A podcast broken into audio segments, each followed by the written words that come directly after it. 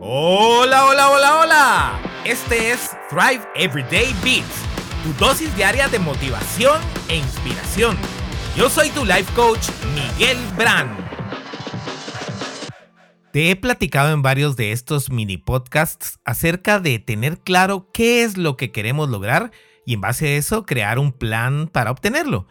Muchas veces realmente entender con exactitud qué es lo que queremos no nos resulta tan fácil o por lo menos no está tan claro y lo suficientemente específico y poderoso como para generar una acción masiva para obtenerlo. Cuando estas razones no son tan poderosas, normalmente no nos motivan lo suficiente como para lograr su ejecución y mucho menos su continuidad. Pero, ¿qué pasaría si te preguntara qué es lo que no quieres en tu vida? ¿Podría esto generar una mayor fuerza para tomar acción ahora? Compara estas frases. Quiero ser una persona saludable contra esta otra.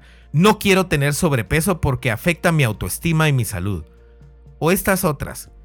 Quiero ahorrar comparado con no quiero endeudarme al punto de no poder pagar mis deudas y ser acosado por los acreedores. ¿Cuáles te motivarían más a moverte? Estoy seguro que las segundas tendrían peso sobre todo si eres una persona que actúa para evitar el dolor y sufrimiento. Anthony Robbins utiliza un ejercicio muy efectivo que se llama el ejercicio de Dickens.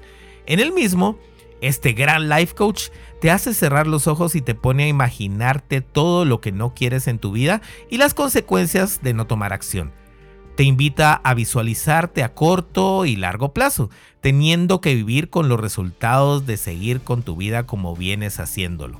Uf, es un ejercicio súper duro en la que la mayoría de personas termina llorando del dolor de imaginarse en esas situaciones.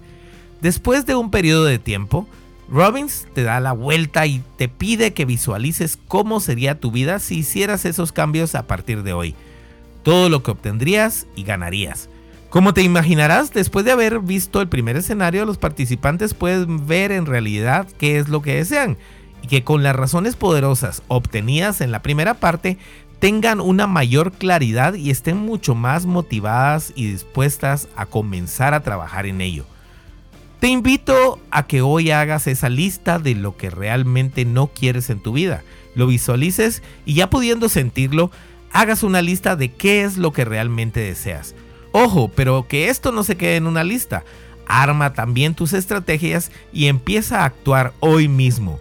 Comparte este audio con todos. Seguramente podrás ayudar a muchas personas que no logran tener la claridad necesaria para actuar.